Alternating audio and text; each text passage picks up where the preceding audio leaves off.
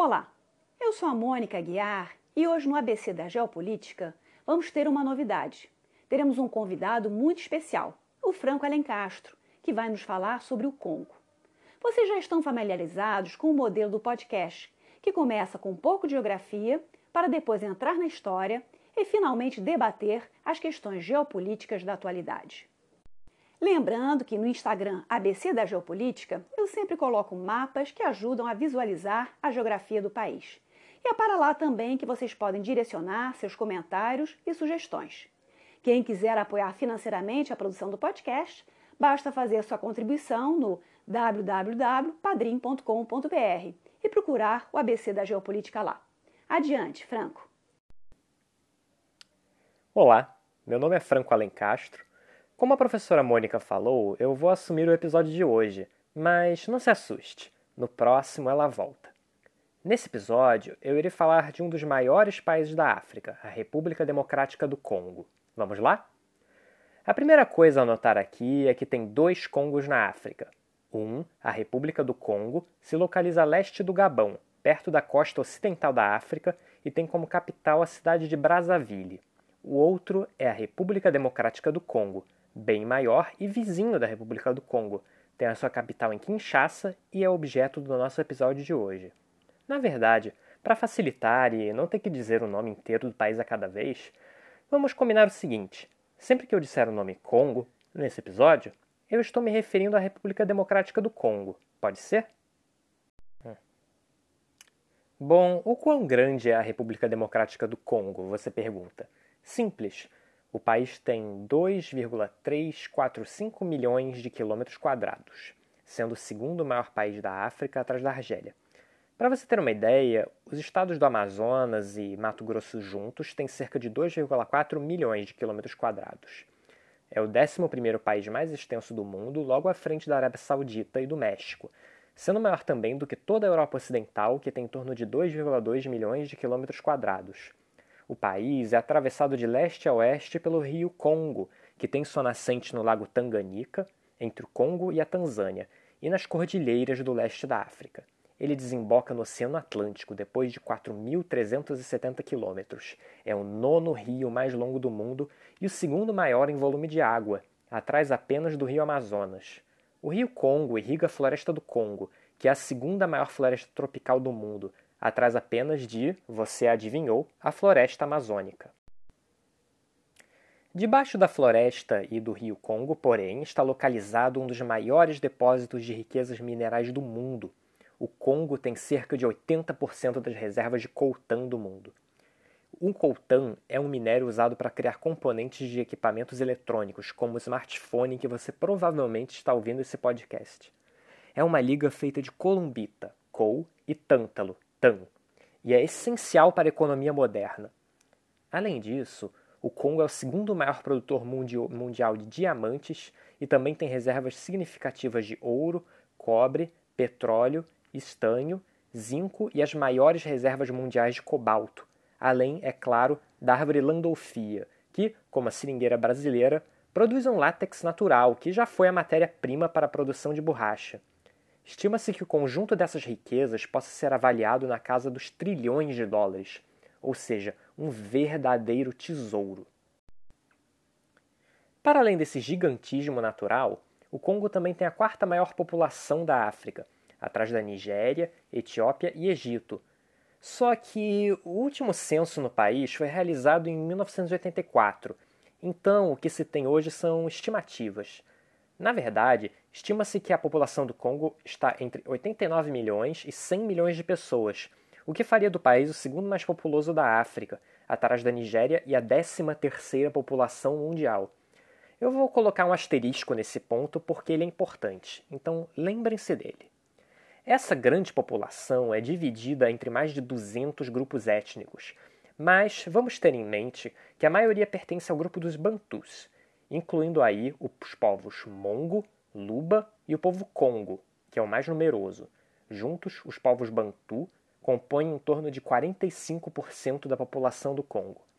Vale também notar a presença de cerca de 600 mil pigmeus, um povo que vive majoritariamente na floresta do Congo e é conhecido por sua, digamos, baixa estatura.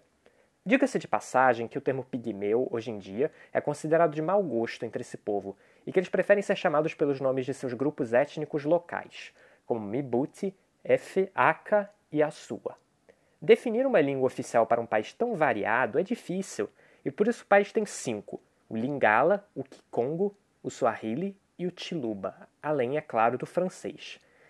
Em termos de religião, mais de 90% da população é cristã sendo que a maior denominação é a Católica Apostólica Romana. Tanto a presença do francês como a da Igreja Católica são influências da colonização, de que nós já vamos falar. Já temos um mapa mental de como é o país, então vamos à história. O Congo é habitado há milênios, tendo sido ocupado pela primeira vez durante o Paleolítico, há mais de 80 mil anos. Os povos que hoje habitam o Congo começaram a chegar na região mais recentemente, com a migração dos povos Bantu entre 2000 a.C. e 500 d.C. Os povos Bantu criaram uma série de reinos e sociedades na bacia do Congo, dos quais o mais conhecido é exatamente o Reino do Congo, que geralmente é escrito com K. Esse reino, que foi estabelecido no final do século XIV, ocupava um território que equivale só à porção ocidental do Congo, pegando também um pedaço do norte de Angola. Um fato interessante é que, contrariamente ao que você pode pensar, o reino do Congo não deriva o seu nome do rio, e sim o contrário. O rio tomou seu nome do povo Kikongo, que habitava a região, e a palavra Congo significa uma grande aglomeração de pessoas ou uma assembleia tribal. Entre o final do século XIV e o final do século XV, o reino do Congo se tornou cada vez mais poderoso, aproveitando sua posição estratégica na foz do rio Congo, que permitia que ele funcionasse como o centro de rotas de comércio de marfim, cerâmica e cobre. O reino atraiu a atenção dos portugueses, que se tornaram o primeiro povo europeu a entrar em contato com o Congo, mas não seriam os últimos. Em 1483, o navegante português Diogo Cão foi o primeiro europeu a chegar ao reino do Congo. Uma curiosidade é que depois, pouco depois desse contato, o reino do Congo Em 1483, o navegante português Diogo Cão foi o primeiro europeu a chegar ao Reino do Congo. Uma curiosidade é que, pouco depois desse contato, o rei do Congo, Njinga Anikulu, se converteu ao cristianismo, adotando o nome de João I. O seu filho e sucessor, Antônio I, expandiu o reino e começou a prática de vender os prisioneiros de suas guerras para os portugueses. Assim teve início um dos períodos mais sombrios da história da África e das Américas, pois esse comércio deu origem ao tráfico de escravos, inicialmente para São Tomé e Príncipe e depois para o Brasil. Apesar desse comércio ser bastante lucrativo também para os congoleses, o rei Antônio começou a se incomodar com a demanda insaciável dos portugueses por escravos, tanto que em 1526 ele escreveu uma carta para o rei João III de Portugal, pedindo para que esse tráfico fosse interrompido, mas não deu muito certo. Nos anos seguintes, a entrada dos portugueses iria começar a cobrar seu preço também para o Congo. Um dos sucessores de Antônio foi assassinado pelos portugueses e substituído por um fantoche que não iria atrapalhar o tráfico de escravos. A partir daí, o Reino do Congo mergulhou em uma fase turbulenta de sua história, repleta de golpes palacianos, guerras civis e mudanças de dinastia. A história do Reino do Congo é complexa e contá-la toda aqui levaria muito tempo, Basta dizer que os registros históricos mostram que, entre a chegada dos portugueses e o final do século XIX, o Reino do Congo teve mais de 50 monarcas. Claramente uma história de fazer inveja a qualquer reino europeu ou temporada de Game of Thrones. Mesmo sendo necessário condensar um pouco dessa história riquíssima, fica o convite para os ouvintes desse podcast explorarem um pouco a história dos reinos africanos antes da dominação europeia. Vamos saltar algum, Vamos saltar então alguns séculos, até o século XIX, para o período que o historiador britânico Eric Hobsbawm chamou de Era do Imperialismo. Nessa época, a Europa estava expandindo seu poder para os quatro cantos do mundo. Isso era uma consequência dos avanços da Revolução Industrial, avanços de tecnologia de transporte, militares e, claro, elas, as vacinas, já que em períodos anteriores um dos grandes desafios para os europeus em novas regiões eram as doenças tropicais. E os territórios mais cobiçados eram justamente as regiões tropicais e subtropicais da África e da Ásia. Além de criar novas tecnologias, a Revolução Industrial também criava novas demandas. Por exemplo, ferro para construir prédios e máquinas e carvão para gerar energia para as locomotivas e aquecer cidades. A expansão para novas terras permitia conseguir novas fontes desses recursos e, a maior vantagem, a preços baratos, já que se a população dos territórios conquistados não gostasse das condições, bom, eles não tinham muita opção. Tudo isso vinha entrelaçado com um discurso que justificava essas práticas. Não era que os europeus estavam indo tomar os territórios dos povos que habitavam lá para roubar os seus recursos. Eles estavam indo trazer a civilização e os valores do iluminismo contra o atraso dos povos locais e, para isso, era preciso controlar o território. Uma apresentação famosa dessa lógica foi feita pelo escritor britânico Rudyard Kipling, criador do personagem Mowgli, o mesmo do filme da Disney, e que escreveu um poema chamado O Fardo do Homem Branco. Muita gente até hoje discute se esse poema é irônico ou se o Kipling estava sendo sincero, mas não vem ao caso. Ah, uma outra vantagem do imperialismo era dar aquela guaribada no orgulho nacional. Até um país que não tinha um histórico militar tão impressionante podia facilmente conquistar um território e conseguir mais respeito dos seus pares, e também competir com seus rivais, sem que essa competição afetasse as fronteiras na Europa. Parafraseando o historiador e internacionalista José Flávio Sombra Saraiva, a África servia como uma válvula de escape para as rivalidades na Europa. Assim, a França conquistou a Argélia, a Inglaterra se expandiu pela Índia e pela África, depois vieram Holanda, Espanha e Portugal, Alemanha e Itália e, sim, ela, a Bélgica. A Bélgica, nessa época, era, como aliás ainda é, um pequeno país entre Holanda, Alemanha, França e Luxemburgo. Ela tinha se tornado independente fazia só algumas décadas, em 1830, quando seu povo liderou uma revolta contra os holandeses, que, até então, controlavam aquela região. Mas a condição da Bélgica, de país pequeno e fraco entre outras potências, não era exatamente favorável e preocupou até a Inglaterra, que conseguiu encomendar, em 1839, um tratado que tornava a Bélgica um país neutro. Mas ser líder de um país pequeno, fraco e ainda por cima neutro não era exatamente o desejo de Leopoldo II, o segundo rei da Bélgica, que subiu ao poder em 1865. No melhor estilo dos líderes da época, Leopoldo tinha uma ambição: conquistar uma colônia para a Bélgica para que ela fosse respeitada pelos outros europeus como um país sério. E, enquanto a maior parte da África já começava a ser ocupada pelos europeus, havia um espaço bem no meio do continente que ninguém ainda havia reivindicado: o Congo. Leopoldo não demorou a colocar seu plano em marcha. Em 1876, ele criou a Associação Internacional Africana, uma entidade humanitária voltada para trazer os benefícios da civilização para a África. É claro que, já nessa época, essa tal campanha era humanitária só no nome. Seu principal objetivo era viabilizar a ocupação do Congo. Leopoldo logo conseguiu um importante aliado, o explorador Henry Morton Stanley. O Stanley era tipo uma celebridade da época, famoso por resgatar o missionário inglês David Livingstone de uma tribo no Congo alguns anos antes, Pensa num tipo de Indiana Jones, só que ainda mais colonial. O Stanley adorou a ideia da associação e, financiado pelo Leopoldo, se embrenhou novamente pelo Congo, assinando com os líderes locais uma série de tratados que, em teoria, eram tratados comerciais, mas que, em suas cláusulas, garantiam à Associação Internacional o controle do território. Nesse período, a expansão europeia pela África estava atingindo seu ponto máximo, e o continente, ao invés de aliviar as tensões na Europa, estava contribuindo para aumentar as disputas por territórios e recursos. Assim, em 1884 foi organizada a Conferência de Berlim, que, ao contrário do que muitos imaginam, não tinha como objetivo dividir a África toda, e sim decidir o que seria feito com a bacia do Congo. Nessa conferência, Leopoldo apresentou o seu plano organizar na região um Estado, voltado para garantir o bem-estar das populações locais. A defesa desse Estado seria assegurada por uma pequena força militar, a Force Publique, ou Força Pública. Para completar, Leopoldo se propôs como administrador desse novo Estado. Os outros participantes adoraram aquela ideia inovadora e o Estado Livre do Congo nasceu em 1885. Agora, Leopoldo finalmente tinha sua colônia reconhecida pelas outras potências. Mais do que isso, o Leo... Mais do que isso, o Estado Livre era uma colônia diferente. Enquanto a Índia, por exemplo, pertencia ao Estado inglês, O Estado Livre era uma entidade separada da Bélgica e comandada diretamente pelo Leopoldo. Um misto meio insólito de Estado com pessoa jurídica privada.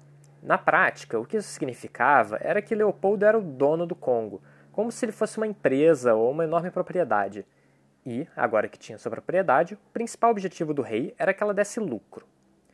Lembra aquilo que eu disse antes sobre borracha? Pois bem, o produto, naquela época, estava em demanda cada vez maior para a fabricação de pneus, com a invenção da bicicleta e do automóvel. A ganância de Leopoldo e dos seus assessores fez com que fossem cometidas atrocidades realmente indigestas, apenas para aumentar a produção de borracha. Se você tem estômago fraco, eu sugiro que você pule essa parte. A Force Publique, que era composta por belgas e por mercenários de outros países, organizava a coleta da borracha sendo que cada região tinha uma cota e, dentro dela, cada trabalhador também. Se esse trabalhador não cumprisse a cota, a ordem para a força publique era que ele fosse executado, sua mão cortada e a mesma levada até os seus superiores para justificar por que a cota não tinha sido atingida. Como você pode imaginar, a coleta de borracha era totalmente baseada em trabalho forçado, incluindo mulheres e crianças, o que desorganizou as sociedades locais já que o trabalho agrícola era quase sempre feito por mulheres, então milhares de pessoas morreram de fome. Isso não significava que não houvessem revoltas, mas a Force Publique mantinha sua autoridade com um nível extremo de violência.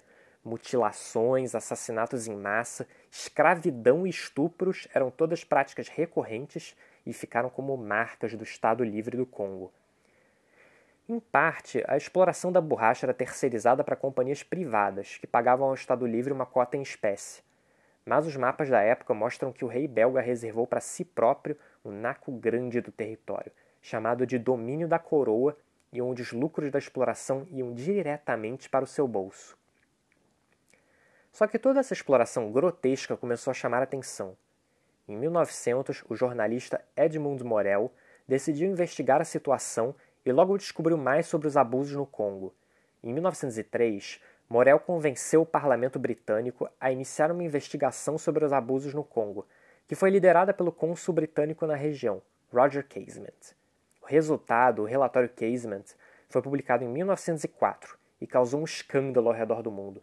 O que se seguiu foi uma verdadeira campanha planetária pelos direitos humanos, que talvez tenha sido a primeira desse tipo, Muitas personalidades da época emprestaram sua voz para defender o fim dos abusos no Congo, como os escritores Sir Arthur Conan Doyle, criador do Sherlock Holmes, e o americano Mark Twain.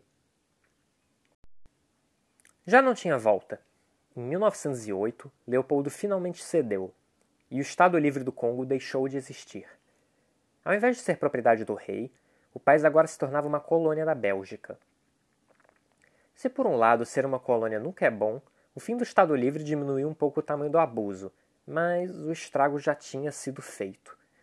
Apesar de não haverem estatísticas muito precisas da população do Congo nessa época, alguns estudos estimam que o número de vítimas chegou a 10 milhões de pessoas, um massacre que fez a população do Congo cair pela metade. Apesar de Leopoldo não ser tão conhecido, muitos estudiosos defendem que o rei é um dos maiores assassinos da história, mesmo que não falte competição. O século XX trouxe mais turbulências e, com o enfraquecimento dos países europeus na Segunda Guerra, se abria uma janela de oportunidade para a independência. O Congo foi um dos 17 países africanos que conseguiu sua independência em 1960. Mas isso não significa que a jornada do país seria fácil. A nova República do Congo assumiu um regime semipresidencial, com um novo primeiro-ministro, Patrice Lumumba, e um novo presidente, Joseph Kasavubu ambos de partidos diferentes. Essa configuração seria uma enorme fonte de tensões. Além disso, se a Bélgica queria, por um lado, lavar as mãos de ter que controlar o Congo, também não queria abrir mão das riquezas do país tão facilmente. Assim, decidiu apoiar um movimento rival, o Konaká, do congolês Moise Tshombe, líder da região de Katanga, no leste do país. O Katanga era uma das regiões mais ricas do Congo, com muitas minas de cobalto, cobre, estanho e diamantes. O Tshombe estava insatisfeito com a repartição de poder no novo Congo independente, sentindo que seu partido tinha sido deixado de lado. Assim, já em junho de 1960, Tshombe declarou a independência de Katanga. apoiado pelos belgas, que se interessavam em manter um grau de influência naquela região estratégica. Logo depois, uma outra república separatista, a República do Kassai do Sul, também declarou sua independência. Com o país se despedaçando ainda no berço, o primeiro-ministro Lumumba pediu ajuda à ONU e aos Estados Unidos contra os separatistas, mas não conseguiu o apoio que queria. Então, voltou seus olhos para a União Soviética, que se interessou. Subitamente, o Congo estava bem no meio da Guerra Fria, a disputa entre os Estados Unidos e a União Soviética. Para qualquer uma das duas potências, ter o Congo sob a sua asa era uma grande vantagem, pela posição estratégica do país no meio da África, seu tamanho e a abundância de recursos naturais. Enquanto isso, na frente interna, a guerra civil dividia cada vez mais o governo, já que enquanto o primeiro-ministro Lumumba desejava uma república unitária, o presidente Kasavubu acreditava que uma federação era o único jeito de resolver a crise com Katanga. Temendo que Lumumba desse um golpe contra ele, Kasavubu afastou o primeiro-ministro em setembro de 1960. Pouco depois, o chefe do Estado-Maior, o coronel Joseph Désiré Mobutu, aproveitou a situação para dar um golpe. Com o golpe, Lumumba foi detido em sua casa e depois enviado para Katanga. Lá, o primeiro-ministro foi executado sumariamente pelas forças separatistas, com apoio da Bélgica e dos Estados Unidos no início de 1961. Nos anos seguintes, o Mobutu conseguiu se apresentar como um aliado para os Estados Unidos, que viam Lumumba como um comunista. O resultado foi que a República de Katanga acabou caindo em desgraça, e Mobutu, com a ajuda da ONU, reconquistou a região em 1963. Surfando nessa onda, o coronel Mobutu deu em 1965 um segundo golpe que removeu o presidente Kasavubu. Em um discurso no mesmo ano, Mobutu declarou que, em cinco anos, os políticos haviam destruído o país e que, então, ele precisaria de pelo menos cinco anos para arranjar o país. Por isso, nesse período, não aconteceriam eleições. Os tais cinco anos acabaram virando 32 anos, período em que Mobutu governou o país com punho de ferro. Cabe aqui uma parte separada sobre esse governo. Apesar do jeito que tinha chegado ao poder, com o apoio do Ocidente capitalista, nos anos seguintes, Mobutu ia criar um movimento político um tanto quanto excêntrico. O único partido do país, o Movimento Popular da Revolução, dizia repudiar tanto o comunismo como o capitalismo, não ser de esquerda, nem de direita e, acredite, nem de centro. Ao invés disso, Mobutu defendia uma ideologia da autenticidade. Essa tal autenticidade consistia em um retorno às raízes africanas, digamos assim, uma tentativa de voltar o relógio e apagar os efeitos da colonização europeia. Isso começava pelos nomes. A capital, Leopoldville, virou Kinshasa. Cada pessoa também teve que trocar o seu nome por algum inspirado em um idioma local. Finalmente, o próprio país mudou de nome e passou a se chamar República do Zaire, e o rio Congo passou a ser conhecido como Rio Zaire. Querendo dar exemplo, o próprio Mobutu também mudou de nome virou Mobutu Sese Seko Kuku Nigebendo Azabanga, que em Kikongo quer dizer o todo-poderoso guerreiro que, por causa de sua resistência e inflexível vontade de vencer, vai de conquista em conquista deixando as chamas por onde passa. Ufa! Nessa época, Mobutu também ficou conhecido por eventos vultosos que usava para dar prestígio para o seu regime. Em 1974 foi organizado no Zaire a chamada Rumble in the Jungle, ou Luta na Floresta, entre os boxeadores campeões George Foreman e Muhammad Ali, que por acaso também havia trocado seu nome ocidental. Esse evento foi assistido por mais de um bilhão de pessoas no mundo todo. Apesar de toda essa pose pós-colonial, o regime do Mobutu era fortemente aliado aos Estados Unidos. Mobutu era um anticomunista ferrenho, e o governo do Zaire foi um dos poucos na África que não reconheceu o governo comunista que assumiu o poder em Angola após a independência do país tentou, inclusive, derrubar o governo de Angola, dando apoio militar aos rebeldes contrários ao governo comunista angolano em 1977. Mas os angolanos derrotaram a invasão com a ajuda de Cuba e tentaram reacender a revolta de Katanga. Nessa guerra, o Zaire foi apoiado pelos Estados Unidos, pela Bélgica e, acredite, a China, que estava brigada com a União Soviética e queria reduzir a influência deles na região. Se isso parece confuso, é porque é. Toda essa lealdade aos Estados Unidos não ficou sem recompensa. Na época do governo do democrata Jimmy Carter, o Zaire recebia metade de toda a ajuda americana para a África. A política de autenticidade também tinha uma outra faceta, econômica. A partir de 1973, o governo do Zaire nacionalizou a maior parte das minas e fazendas, o que enfureceu os belgas. Só que, nesse caso, nacionalização tinha um significado muito específico. É que as propriedades acabaram na mão de políticos e personalidades conectadas com o próprio regime, que construíram fortunas em cima da riqueza do país. O Mobutu, claro, não ficou para trás e conseguiu uma enorme fortuna. Para você ter uma ideia, nos anos 80 a fortuna dele era estimada em 5 bilhões de dólares e o presidente era conhecido por fretar um jato Concorde só para fazer compras em Paris. Se essa pilhagem da riqueza do país não fica sem lembrar o próprio rei Leopoldo, não é coincidência. Em 1973, o governo do Zaire conseguiu até reinstituir o trabalho forçado nas fazendas do Estado, um esquema chamado de salongo que, ainda que durasse só um dia por semana, ajudou a enriquecer ainda mais o ditador e seus asseclas. A situação só foi mudar nos anos 90. Com a queda da União Soviética e o fim da Guerra Fria, os Estados Unidos já não precisavam tanto marcar posição na África, e o Mobutu caiu em desgraça. De repente, o líder que era presença constante na Casa Branca não conseguia nem mais um visto para entrar nos Estados Unidos. Ao mesmo tempo, os problemas iam se acumulando, a roubalheira e a má administração pelos aliados de Mobutu arruinaram a economia do país. O Zaire estava mergulhado numa inflação de mais de 100% ao ano e uma recessão permanente. O golpe final veio alguns anos depois, na rebarba de uma outra crise, o genocídio de Ruanda. Em 1994, quase meio milhão de ruandeses da etnia Tutsi foram mortos por grupos ligados à etnia Hutu, uma crise assombrosa e complexa que, eu diria, merece ser explorada em seu próprio episódio do ABC da Geopolítica. A fuga dos Tutsis para dentro do Zaire desestabilizou ainda mais o país e Mobutu decretou a expulsão desse grupo em 1996. A essa altura, porém, os Tutsis, liderados por Paul Kagame e pelo seu exército, a Frente Patriótica Ruandesa, já tinham assumido o controle de Ruanda e preparavam um contra-ataque. Nessa época, já haviam vários grupos rebeldes que se uniram na Aliança das Forças Democráticas pela Libertação do Congo, ou ADFL, liderada por Laurent Désiré Kabila. Uma guerra até rápida, os rebeldes, apoiados pelas forças de Ruanda e de Uganda, atravessaram o Zaire e nocautearam o regime de Mobutu, que se exilou no Togo. Ele morreu pouco tempo depois. O país agora procurava se reconstruir e abandonar os traços da era Mobutu, inclusive mudando de novo de nome. Virou a República Democrática do Congo.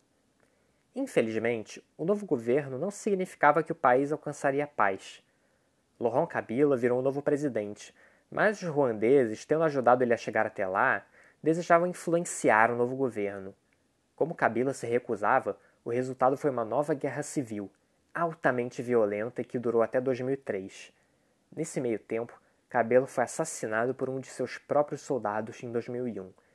Foi substituído no poder por Joseph Kabila, seu próprio filho. A Segunda Guerra do Congo, o nome desse conflito, é considerado uma das piores guerras desde a Segunda Guerra Mundial. Não se sabe quantas pessoas morreram, mas o número é estimado em pelo menos 3 milhões de pessoas. Apesar de teoricamente a guerra ter terminado em 2003, muitos grupos rebeldes continuam a controlar vastas regiões do Congo, conseguindo se sustentar através da venda de metais e pedras preciosas das minas que controlam. E o Kabila? Bom, ele também não chegou a fazer um trabalho tão positivo. O presidente conseguiu se reeleger em 2006 e 2011 em eleições altamente questionáveis, mesmo porque as pesquisas mostravam que a maioria preferia seu opositor, Etienne Tshisekedi. Lembra aquilo que eu falei sobre o censo lá no início? É que, de acordo com a Constituição do Congo, um novo censo precisaria ser feito antes das eleições presidenciais para determinar o número de eleitores. Só que o Kabila conseguiu repetidamente atrasar o censo, dizendo que seria muito caro e complicado com a infraestrutura precária do país. Claro que a oposição acusava ele de não querer fazer o censo justamente para não ter eleições. Então as eleições acabaram acontecendo mesmo assim. Em 2016, quando o mandato de Kabila teoricamente iria terminar, ocorreram enormes protestos, mas como ainda não havia censo e os rebeldes controlaram várias partes do país, a eleição foi adiada, dessa vez para 2018. Quando finalmente chegou a nova data, não havia mais jeito, e Félix Tshisekedi, candidato da oposição, conseguiu vencer a eleição. Apesar disso, ainda assim as más línguas dizem que a eleição foi combinada entre Kabila e Tshisekedi, já que haviam outros candidatos mais populares. Apesar disso, o resultado não é pouca coisa. Ainda é a primeira transferência de poder democrática e pacífica no Congo desde 1960. Nesse ano que o Congo está completando 60 anos da sua independência, não dá para ficar sem um gosto amargo. O país, apesar das suas incontáveis riquezas, continua sendo um dos mais pobres do mundo, desorganizado pela corrupção e fraturado por guerras e governos autoritários. Os tesouros de ouro, diamante, cobre e outros metais não parecem ter beneficiado a população. Isso leva alguns estudiosos a considerarem o Congo o exemplo número um da chamada maldição dos recursos naturais que aponta que países com abundância de recursos acabam atraindo conflitos por essas riquezas e levam a poder líderes que usam esses recursos em benefício próprio e, para não ter que dividir, se eternizam no poder. Se eu puder dar minha opinião, eu acho que é fácil encontrar furos nessa teoria. O Brasil, por exemplo, é um país rico em recursos naturais e, se não é pacífico, não chega nem perto do nível de conflito que o Congo atingiu. Na África mesmo, Botsuana é um exemplo de um país com uma rica reserva de diamantes, mas que conseguiu escapar do flagelo das guerras civis e das longas ditaduras. O que o Congo teve que esses países não têm foi a constante intromissão de potências externas, como a Bélgica e os Estados Unidos, que trabalharam com aliados locais para pilhar o país. Parece que, nesse caso, o imperialismo é a verdadeira maldição. É isso. Espero que tenham gostado do episódio. Como eu disse antes, no próximo episódio, a Mônica Guerra vai voltar com novas informações e surpresas. Ou, se não quiserem esperar até lá, ouçam os episódios antigos aqui no Spotify. Se gosta do programa e deseja nos apoiar, pode fazer uma contribuição pelo Padrim. Para sugerir ideias para os próximos episódios, envie uma mensagem para o nosso Instagram ABC da Geopolítica, tudo junto onde você também vai encontrar mapas e imagens interessantes que mostram um pouco mais sobre cada país mostrado no nosso podcast. Então, fiquem ligados e até a próxima!